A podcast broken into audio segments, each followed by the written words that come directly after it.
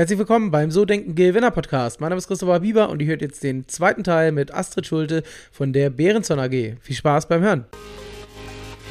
ImmoSmart24 präsentiert euch den So Denken Gewinner Podcast. Egal ob Wohnung, Grundstück, Einfamilienhaus oder Kapitalanlage, geht auf immosmart24.com und sucht euch eure Finanzierung raus. Was ist, wenn du mal einen schlechten Tag hast? Also es gibt ja immer mal so Tage, da wacht man morgens auf und denkt, boah, hm, jetzt so richtig Bock auf den Tag habe ich nicht, ähm, warum auch immer.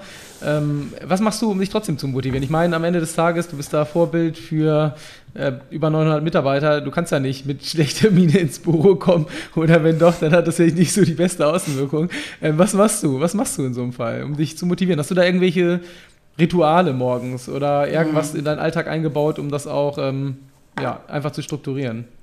Ja, also ich habe ähm, ja so eine kleine Morgenroutine, ne, die morgens immer eine Kurzmeditation, dann irgendwie 15 Minuten mich bewegen. Dann die Kurzmeditation mache ich immer in der Badewanne. Das äh, ist so, also jeder macht es unterschiedlich. Ich glaube, es gibt da auch nicht ähm, so, was viele Coaches sagen, so so muss es genau sein. Ich glaube, das ist nicht so. Ich glaube, du musst das wirklich für dich rausfinden. Also diese kleine Morgenroutine, die habe ich ähm, und äh, darum reise ich auch sozusagen nicht irgendwie 6.30 Uhr. Ne? Das mache ich dann mal, wenn es gar nicht anders geht. Aber das will ich nicht, ne? weil ich morgens irgendwie, ich fange so halb neun an und äh, ich will ähm, meine eigene Struktur irgendwie vorgeben. Ich mache so immer, schreibe mir irgendwie am Abend vorher auf, was meine Big Points sind am nächsten Tag und so weiter. Also ich gebe mit einer gewissen Struktur irgendwie immer in den Tag und äh, habe auch immer drei Slots am Tag, wo ich keine, keine Termine mache. Also dreimal so eine Dreiviertelstunde. Und da denke ich nach und da ähm, versuche ich mich auch, wenn ich mich da irgendwie nicht mal schlecht, irgendwie schlecht drauf bin, auch mal wieder irgendwie runterzukommen. Da lese ich auch mal was, da habe ich irgendwie Gespräche, die entweder besonders inspirierend sind, sodass sie ein bisschen Zeit brauchen oder die vielleicht auch besonders schwierig sind mit Mitarbeitern und so weiter. Also das ist so meine Struktur.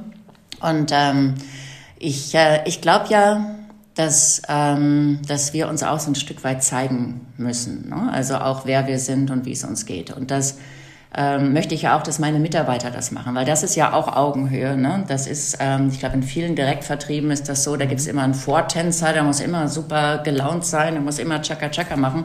Ich glaube, der Direktvertrieb ändert sich auch, aber ich glaube, so wird es auch auf Dauer nicht mehr funktionieren. Ne? Und äh, ich, ähm, äh, wenn ich mal nicht gut drauf bin, also ich bin, glaube ich, recht balanciert in mir, ich schreie nicht oder ich bin nicht cholerisch oder ich bin nicht ungerecht oder so, das gehört einfach nicht irgendwie zu meinen Eigenschaften.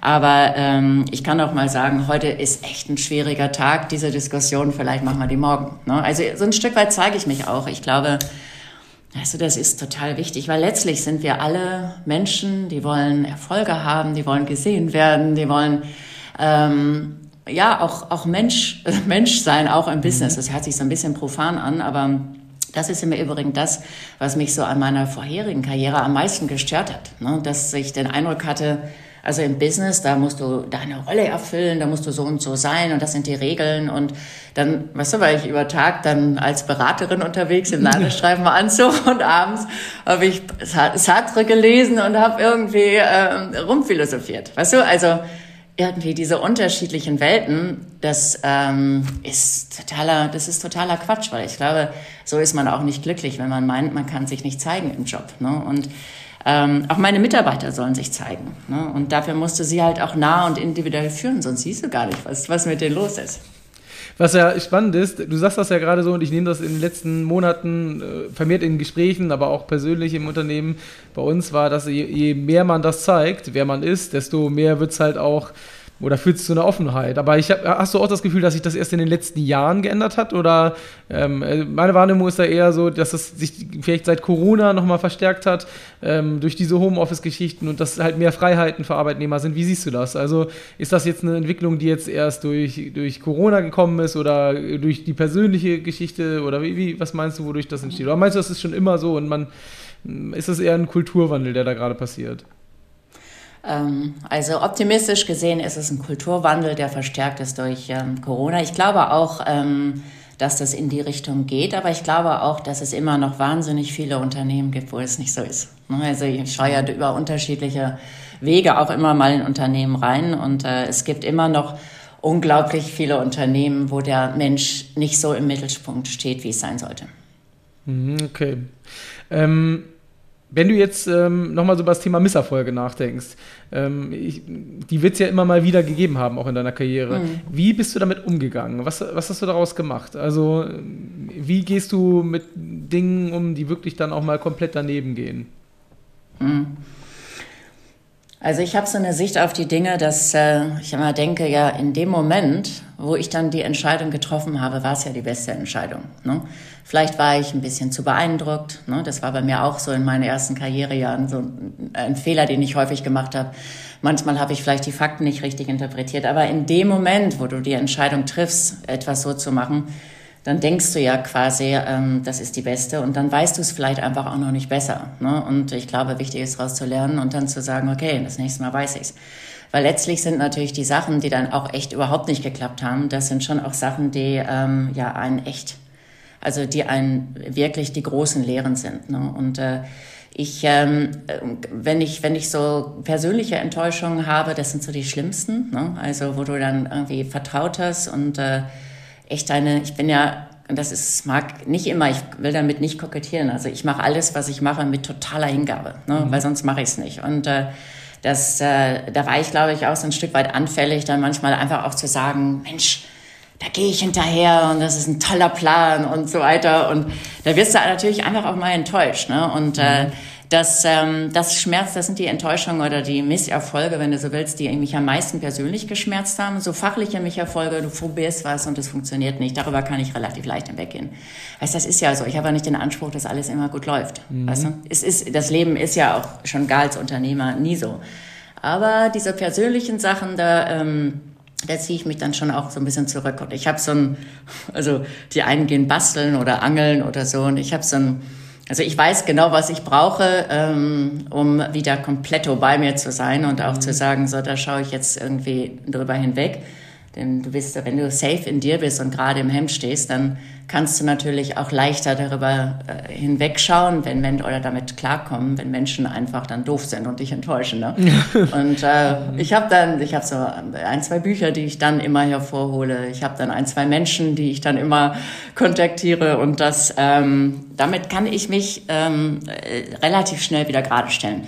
Weil letztlich ist das, ich glaube, das ist das A und O. Das hat natürlich so ein bisschen auch mit Selbstführung zu tun, dass du, dass es nicht wegditscht, weißt du, weil dieses ganze Ego-Thema, was ja so in ganz vielen Führungsetagen immer noch das ist, was ja wirklich einer Kultur im Wege steht, ne? nicht nur vom CEO, sondern auch auf allen Führungsebenen. Ähm, ich glaube, wenn du dich selbst vernünftig führst, ob das durch Routinen ist oder dadurch, dass du auch weißt, was brauchst du, ähm, wenn äh, es mal nicht so gut läuft, ähm, dann kannst du natürlich auch andere andere gut führen. Wahrscheinlich solltest du, wenn du dich nicht selbst fühlst, führst, auch gar keine anderen Menschen führen. Mhm. Und ähm, dadurch äh, komme ich immer relativ schnell in eine Balance wieder. Mhm, okay, und wenn du jetzt mal äh, so rückblickst, was würdest du sagen, hat dich, ähm, also was war für bei deinem persönlichen Erfolg, was war dafür für so kurzfristige Erfolge wichtig oder auch um mal wirklich so Punktlandungen zu machen und was eher für diesen ganz langfristigen, weil du machst es ja sehr lange und ähm, wie gesagt immer sehr erfolgreich. Äh, was war das so das Entscheidende aus deiner Sicht für diese Faktoren? Ähm, also einfach mal Sachen zu machen. Ne? Also als ich diese Corporate-Karriere gemacht habe, da hatte ich gar nicht den Mut, weil ich vielleicht auch nicht das Selbstbewusstsein hatte, ich kann Sachen ändern. Ne? Diese Selbstwirksamkeit äh, wenn du als Unternehmer nicht selbstwirksam bist, dann hast du ein Problem. Aber im, im äh, sag ich mal, im Konzern, ähm, ich zumindest habe mich da ähm, auch einfach sehr angepasst, habe ich den Eindruck. Und ich habe nicht den Mut gehabt zu sagen, ich spüre, das ist jetzt nicht in Ordnung. Mhm. Und ich sage das jetzt auch und stehe auf, sondern ich habe halt gesagt, oh, wenn man dann gefragt wird um zehn, ob man einen halben Tag Urlaub hat, wenn man abends um zehn geht, ähm, in einem Job, dann ist es ja totaler Bullshit. Ne? Und äh, ich habe aber dann so ein bisschen gedacht, naja, das, das ist dann wohl so. Ne? Und ich war ja auch in dieser Karriere erfolgreich, aber ich bin eigentlich als Unternehmerin erfolgreich, weil ich den Mut habe zu sagen, mein Bauchgefühl ist echt gut mittlerweile. Und wenn ich spüre, und das ist ja auch immer das, was was ja auch irgendwie äh, den Mut erfordert. Das ist jetzt echt gegen den Strom, aber ich spüre, es ist falsch. Also es, ich stehe auf und mach's auch. Und das ist, ähm, das ist für die, ähm, also kurzfristigen und langfristigen Erfolge irre wichtig, den Mut zu haben, sich zu zeigen und einfach ganz, ganz beharrlich. Ne? Das hat ja echt auch wahnsinnig viel mit Beharrlichkeit zu tun. Ähm, äh, einfach immer diesen Weg zu gehen und zu sagen, ich weiß es, ich spüre es. Und ich glaube, dieses Thema der Vision, ähm, das habe ich für Bellybutton gemacht, aber auch für Behrenson relativ schnell, als ich kam. Und das ist einfach ein wichtiges Thema, weil wenn du jeden Tag Steine in den Weg kriegst, ne, dann hilft es total, diese Vision da an der Wand stehen zu haben. Wenn du bei uns ins Büro kommst, steht die Vision da. Mhm. In jeder, in jeder Ansprache, die ich mache, ich mache jede Woche Videos für meine ganzen Mitarbeiter, Immer ist dieses Thema der Vision drin. Und dann hast du natürlich auch ähm, viel Kraft, ne, zu sagen, jetzt sind hier 15 Steine im Weg, aber die kann ich weg, äh, wegräumen, weil ich weiß genau, warum ich das hier tue. Und ähm, ich glaube, diese kurzfristigen Erfolge, ähm, die kriegst du natürlich dann, wenn du einfach auch mal machst. Ne? Einfach mal tun, mal mhm. ausprobieren in so einem Direktvertrieb. Früher war das so, so wenn du dann irgendwas ähm, eingeführt hast als Produkt, dann hast du gesagt, also ich schule jetzt erstmal 500 Leute. Mhm. Und wenn 500 Leute das verstanden haben, wie dieses Produkt funktioniert, dann fange ich langsam an, es auf den Markt zu bringen, ein Jahr später. Und so funktioniert natürlich kein Unternehmen. So mhm. kannst du ja auch nicht ein Businessmodell ändern. Wir haben Schnellboote gemacht. Wer will digital verkaufen? Ja, ich will digital verkaufen. Okay, ihr seid zusammen, Schnellboot, zehn Leute. Was geht, was geht nicht? Hier sind zehn Produkte. Na, das kannst du ja auch relativ schnell einsammeln, mhm. so auf dem Markt. Du musst ja nicht alles selbst programmieren. Also zehn Produkte, wir probieren mal. Das geht, das geht nicht. Learnings jede Woche zusammensetzen. Und ähm, so kriegst du natürlich auch kurzfristige äh, Proof of Concepts für Sachen, wenn du auch mal sagst, so kleine Kohorte und einfach mal machen. Und jeder ist ähm, mal raus aus seinem ja, das muss ein Jahr, Jahr dauern, aus diesem Modus auch, es muss ein Jahr dauern und dann, ja, dann lancieren wir was. Ja, dann ist der Markt ja schon vorbeigezogen mhm. oder die Konkurrenz vorbeigezogen oder whatever, ne? Und ähm, ich glaube, das, ähm, das ist extrem wichtig. Aber das hört sich vielleicht so ein bisschen trivial an, weil das ähm, so wahnsinnig viele sagen, was gibst du deinem früheren Ich mit? Mhm. Ja, hab mehr Mut. Aber ich habe das wirklich am eigenen Leib und viele, viele, viele Jahre auch irgendwie gespürt, wie Mist sich das anführt, wenn du nicht gerade im Hemd stehst. Ne? Das ist... Ähm, echt traurig, ne? wenn du sagst, mhm. ich mache hier was und ich war ja nicht total unglücklich, aber ich habe weder ähm, mein Glück noch mein Potenzial noch meine Wirksamkeit irgendwie ausgeschöpft, weil ich immer gesagt habe, naja, zu 80 Prozent passt es ja. Quatsch, macht man nicht. Und willst du sagen, dass das, also dieses Gehen, was du beschreibst, dieses Erfolgsgehen, ist das dir in die Wiege gelegt worden? Also bist du zum Beispiel im Unternehmerhaushalt aufgewachsen oder, oder hast du das gelernt mit den Jahren? Also Erfolgsgehen, das hört sich immer so an, so als wäre alles, was ich mache, immer erfolgreich. Das ist es auch nicht. Ne? Also mal erfolgreich, auch mal nicht so erfolgreich. Hinten raus ist es erfolgreich. Ich glaube, das ist schon mal ganz wichtig. Ähm, nee, ich habe das nicht gelernt. Ich bin auf dem Bauernhof groß geworden in Westfalen und ähm, bin ähm, in einem sehr, ähm, sehr äh, quasi äh, warmen Nest groß geworden, aber vielleicht nicht ähm, in einer sehr großen, inspirierenden Welt, mhm. sondern das war sehr sicherheitsgetrieben, recht normgetrieben und äh, äh, meine Eltern haben das ganz toll gemacht mit uns Kindern, aber ich habe dann so mit 17, 18, da war ich so ähm, einmal irgendwie in Kanada, das war für mich so ein, so ein Ding, ne? Und dann hatte ich meinen Eltern gesagt, dass ich äh, auf der Farm unserer Verwandten bin in Winnipeg und äh, telefonieren war ja auch teuer. Mhm. Und äh, äh, dann habe ich den der Familie, als ich in Winnipeg ankam, dann gesagt, gib mir mal, wo sitzen hier überall unsere Verwandten? Die sind überall in Kanada verstreut, hat nur die Adressen gehabt und habe mich in einen Greyhound gesetzt.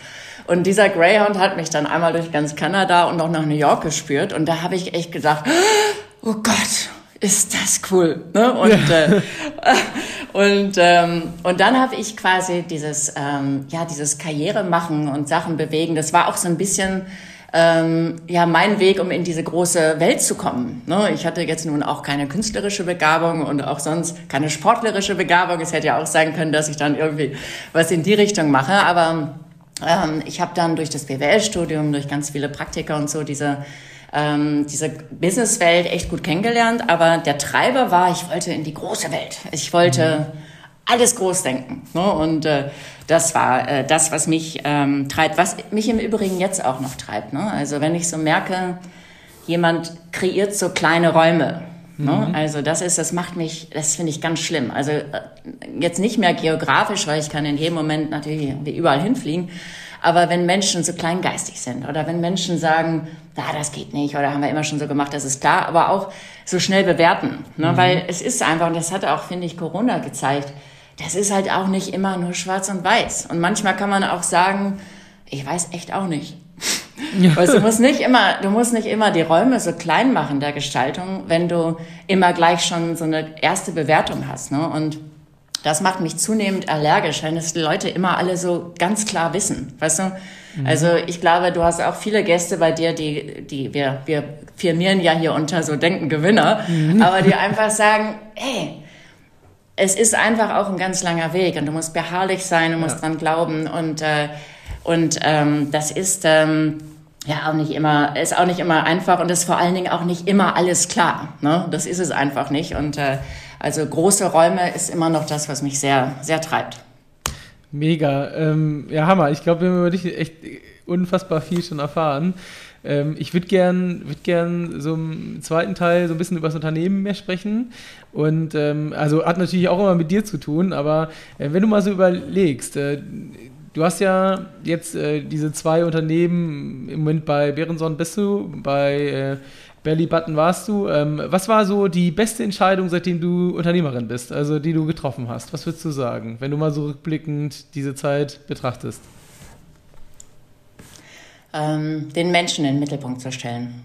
Also das, ähm, das ist ja was, was ich in meiner alten Karriere nicht so ähm, gespürt habe, dass das ausreichend so ist. Und bei Bellybutton war dieses ganze Thema New Work, ne, das war eins zu eins gelebt. Da hat natürlich noch keiner von New Work geredet.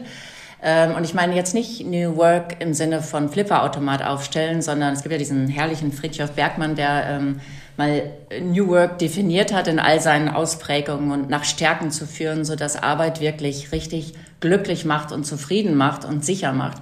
Und ähm, das, ähm, das quasi war bei Bellybutton sowieso so, weil es auch so intuitiv mhm. passiert ist. Ich habe ja nicht, ich bin ja nicht gekommen und habe gesagt, so jetzt machen wir hier das und das Führungsprogramm, ähm, äh, sondern ich bin da hingegangen und habe es genauso gemacht, wie ich es gefühlt habe. Ne? Also wenn dann bei Bellybutton, ich komme gleich zu Behrenson, haben sich dann Schwangere, äh, haben sich Mütter beworben, die dann einfach gesagt haben, aber ich habe ja eigentlich ein Problem, weil ich kann morgens um neun Uhr noch nicht anfangen, sondern erst um zehn. Mhm. Und dann habe ich hab mir natürlich gesagt, ja, aber fangen wir um zehn an, schon okay. Ne? Und ähm, oder einer hat gesagt, ja, aber montags habe ich immer Ballett und ich weiß, wenn man arbeitet, dann kann man jetzt nicht darauf Rücksicht nehmen. Ich verstehe das. Und da habe ich natürlich gesagt, doch, dann arbeite doch Montag nichts, dann machen wir das doch auf die andere Tage verteilt. Und ähm, wirklich das, was die Leute können, als Stärken irgendwie maximal ins Unternehmen einbringen.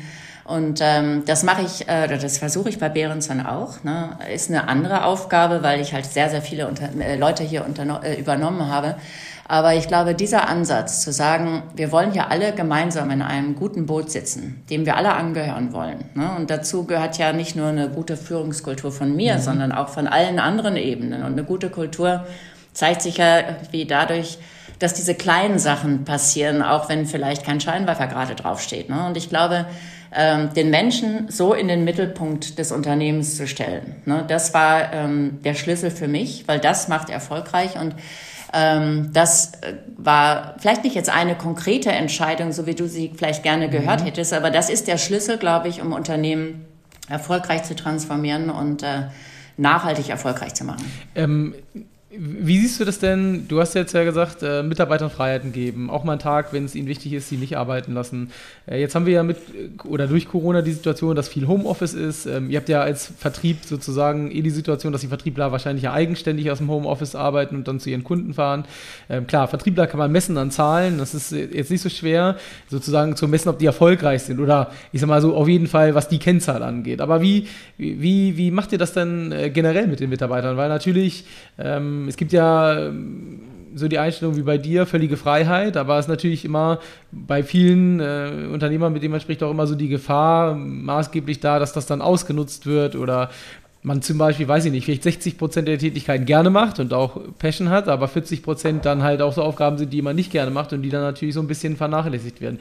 Wie mhm. controlst du das oder machst du das überhaupt oder ähm, du hast ja auch vorhin von menschlichen Enttäuschungen gesprochen. Klar, jetzt bei 500 Mitarbeitern siehst du das natürlich nicht bis in die letzte Ebene wahrscheinlich, aber, aber wie, wie, ähm, wie siehst du das? Siehst du es schon so, dass man das einfach in Kauf nehmen muss oder, oder, oder gibt es da doch ein gewisses Controlling? Also wie, wie managst du das? Also tatsächlich können ja die Mitarbeiter sehr unterschiedlich auch mit dem Thema Homeoffice umgehen ne, und Remote arbeiten. Und äh, bei uns hat sich so eingespielt, dass so zwei, drei Tage da sein, den Rest zu Hause zu arbeiten, dass das eine ganz gute Balance ist ähm, für das Unternehmen und auch für die einzelnen Leute. Wir haben das auch gemeinsam entschieden, also das habe ich nicht entschieden. Also das ist etwas, äh, was sich so im letzten Jahr gezeigt hat. Ne? Denn in den Phasen, wo wir nur Homeoffice hatten, ähm, habe ich gemerkt, dass dieser Zusammenhalt ähm, ja in der Theorie da ist, aber das Herz ist vielleicht dann nicht immer so mhm. dabei, weil natürlich ein oder anderer dann auch so ein bisschen wegditscht. Ne? Das, äh, das äh, ist auch passiert. Die meisten können damit gut umgehen und wir haben ähm, äh, ein paar so agile Arbeitsmethoden, die das Tracking vielleicht nicht in jedem einzelnen Schritt, aber in den Ergebnissen gut ähm, aufnehmen. Und das ist, äh, wir arbeiten mit OKRs, ne, ähm, also Objective Key Results. Das ganze Unternehmen arbeitet damit und ähm, dadurch hast du nicht nur sehr klar, was sind die Unternehmensziele, äh, einmal fürs ganze Jahr und was sind die wichtigsten Schritte pro Quartal, sondern ich habe das in jedem Bereich ähm, äh, natürlich sehr differenziert. So jeder Bereich hat ähm, sag ich mal, zumindest vier, fünf große Maßnahmen nochmal mit Unterschritten. Und dadurch siehst du im Prinzip, wie sich das Unternehmen entwickelt, wie umsetzungsstark wir sind und ob wir unsere gesamtheitlichen Ziele erreichen. Und das ist ein super Tool, das kann ich nur jedem empfehlen. Ähm, das äh, zeigt auch vor allen Dingen immer auf das, was wichtig ist. Ne? Denn manchmal so emotional sagst du, hm, ich erreiche den jetzt nicht, also da kann wohl nicht mit Remote umgehen, weil wir sind einfach in der Telco, weißt du. Aber wenn du das immer recht stark objektivieren kannst und man sagst irgendwie, der hat seine Ziele erreicht, dann sind wir uns ja eh einig, dass dann auch egal ist, ob er mal zwischendurch eine Runde joggen geht oder mit seinem Kind spielt, ähm, dann, äh, dann funktioniert das gut. Also dieses OKR-Thema hat sich ähm, gerade in dieser Corona-Zeit ähm, wahnsinnig gut äh, als gutes Tool gezeigt. Also wirklich zu sagen, wenn die Ziele erreicht werden, ist der Weg dorthin eigentlich egal, sozusagen. Ja. Mhm, okay. Und lebst du das selber auch so oder bist du eher diejenige, die dann fünf Tage von morgens bis abends im Büro ist oder kannst du das auch im Homeoffice arbeiten? Wie machst du das persönlich?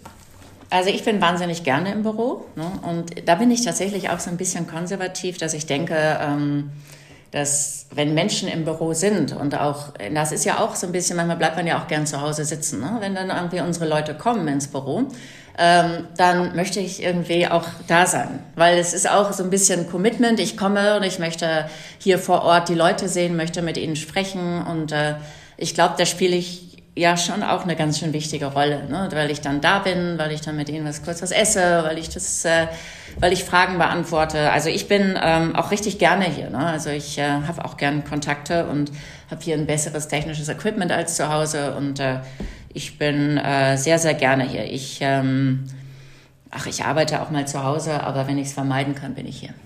Das war's schon wieder. Das war Teil Nummer zwei. Ich hoffe, dir hat Spaß gemacht und du bist dann nächste Woche zum letzten und dritten Teil mit Astrid Schulte wieder mit am Start. Bis dann. Ciao, ciao.